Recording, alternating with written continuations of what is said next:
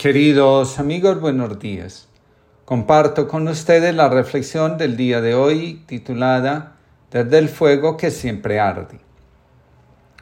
Una de las imágenes de la Biblia que más cautivan mi atención es la zarza ardiente. En ese símbolo hay muchas cosas por descubrir. Una de ellas es la que responde a la pregunta ¿cómo puedo acercarme a Dios? Las respuestas son las siguientes. En primer lugar, permitiéndonos ver lo que siempre arde en nuestro corazón, conectar con nuestros deseos y anhelos más profundos de compartir la vida con Dios, no solo a través de nuestro actuar, sino también de nuestra forma de ser, de relacionarnos y de amar. En segundo lugar, quitándonos las sandalias que cubren nuestros pies, es decir, dejando atrás las ideas o creencias con las cuales hemos intentado proteger nuestro corazón de las heridas que el camino ha dejado en el alma. Lo vivido es sagrado, aceptarlo, sentir que nos pertenece y sobre todo que Dios ha caminado junto a nosotros siempre que se lo hemos permitido durante años es de vital importancia. En tercer lugar, acercándonos al fuego, es decir, permitiéndonos acallar la mente y el corazón para contemplar el misterio que se revela ante nuestros ojos cuando en medio del desierto nos hacemos la pregunta más importante de la existencia. ¿Qué quiero hacer con mi vida? Escribe Bijum. El fuego, liberado de los quehaceres prácticos, excita la fantasía. Se transforma en medio de la inactividad. El fuego encerrado en el calor del hogar fue sin duda para el hombre el primer tema de ensoñación, el símbolo del reposo, la invitación al descanso. Renunciar a la ensoñación ante el fuego es renunciar al uso verdaderamente humano y primero del fuego. No se recibe el bienestar del fuego si no se colocan los codos sobre las rodillas y la cabeza entre las manos. Esta postura viene de lejos. El niño, cerca del fuego, la toma espontáneamente. No es por casualidad la actitud del pensador. Moisés ante la zarza que arde no puede hacer otra cosa que contemplar el paso de Dios por su historia y dejar que se despierten los deseos dormidos en su corazón. Ante el fuego, el ser humano se siente invitado a contemplar nuestros deseos más profundos, los más auténticos. Los que trazan nuestro destino están, dice Javier Quinza, debajo de mucho lodo y arena. En la contemplación, la compuerta que contiene lo que duerme en el corazón o yace sepultado por el temor, comienza a abrirse lentamente y vamos conectando con las fuentes de las que nacen las fuerzas que nos conectan con la vida. El libro de los proverbios invita, por encima de todo otro cuidado, guarda, hijo mío, tu corazón, porque de él brotan las fuentes de la vida. La contemplación aviva el fuego interior, aquel que nos transforma porque nos une a él, nos hace uno con él. El fuego envuelve el tronco, después tronco y fuego son uno solo. Ya no se sabe quién rodea a quién, quién posee a quién. Así es como Moisés llega a sentir que su corazón y el corazón de Dios son una sola y única cosa. El único interés que une a Dios y a Moisés es el deseo de ver liberado al pueblo de la esclavitud, de todo aquello que deshumaniza. Se dice que un río, después de haber recorrido un trayecto de montes y campos, llegó a las arenas de un desierto y de la misma forma que había intentado cruzar otros obstáculos que había hallado en el camino, empezó a atravesarlo. Pero sucedió que se dio cuenta de que sus aguas desaparecían en la arena tan pronto entraba en ella. Aún así, estaba convencido de que su destino era cruzar el desierto, pero no hallaba la forma de hacerlo.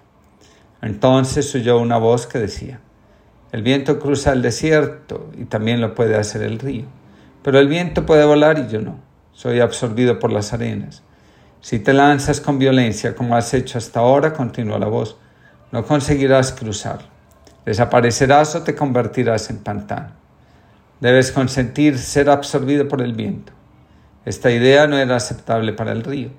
Él nunca antes había sido absorbido y no quería perder su individualidad. ¿Cómo puedo saber con certeza si una vez perdida mi forma, la podré volver a recuperar? El viento cumple su función. eleva el agua, la transporta a su destino y la deja caer en forma de lluvia. El agua vuelve nuevamente al río. Pero, ¿no puedo seguir siendo siempre el mismo río que soy ahora? Tú no puedes, en ningún caso, permanecer siempre así, continúa la voz.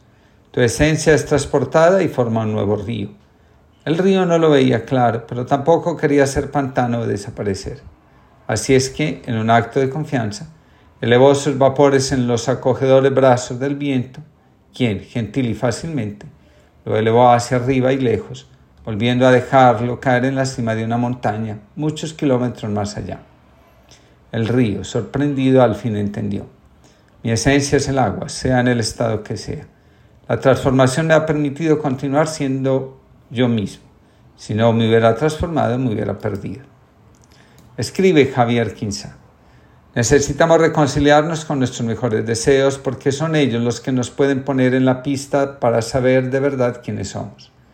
Somos lo que deseamos, lo que nos hace vivir y soñar, los anhelos más profundos del corazón.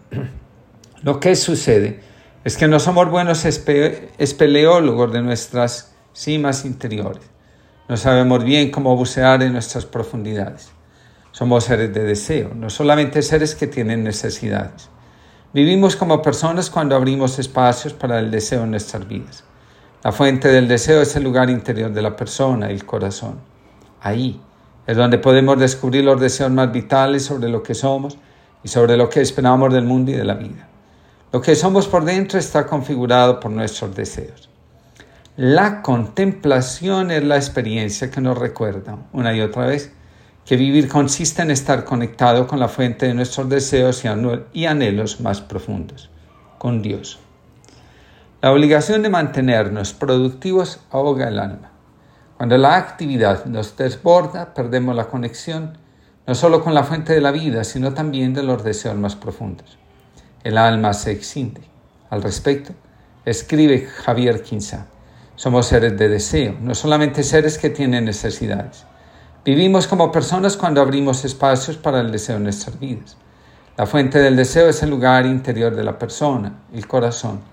Ahí es donde podemos descubrir los deseos más vitales sobre lo que somos y sobre lo que esperamos del mundo y de la vida. Lo que somos por dentro está configurado por nuestros deseos y por eso el hecho de desear y ser deseados lo que despierta en nosotros la experiencia riqueza propia de ser valiosos para, para los otros, lo que nos mueve. La felicidad consiste en gran medida en sentir la intensidad de la otra persona cuando se despierta a la forma más alta de deseo, la de compartir lo mejor de sí con Dios y con otro ser humano. La contemplación le da al alma el respiro que necesita para sentirse en comunión con todo lo que la rodea. El activismo es ciego a la verdad. Mientras estamos sumergidos en la actividad y no vemos nada más que las cosas que hacemos, Perdemos el contacto con ellas, con su función en nuestra vida y de manera especial con su razón de ser. Las cosas revelan su verdad cuando, apartados de todo juicio, las contemplamos como son y les damos el lugar que les corresponde en nuestro diario acontecer como seres que andan buscando algo más grande con lo cual entrar en comunión. La actividad toca la verdad superficialmente, en cambio la contemplación permite que aquello que andamos buscando como dador de sentido llegue a nuestras manos, que al estar abiertas también están dispuestas para recibir y entregar.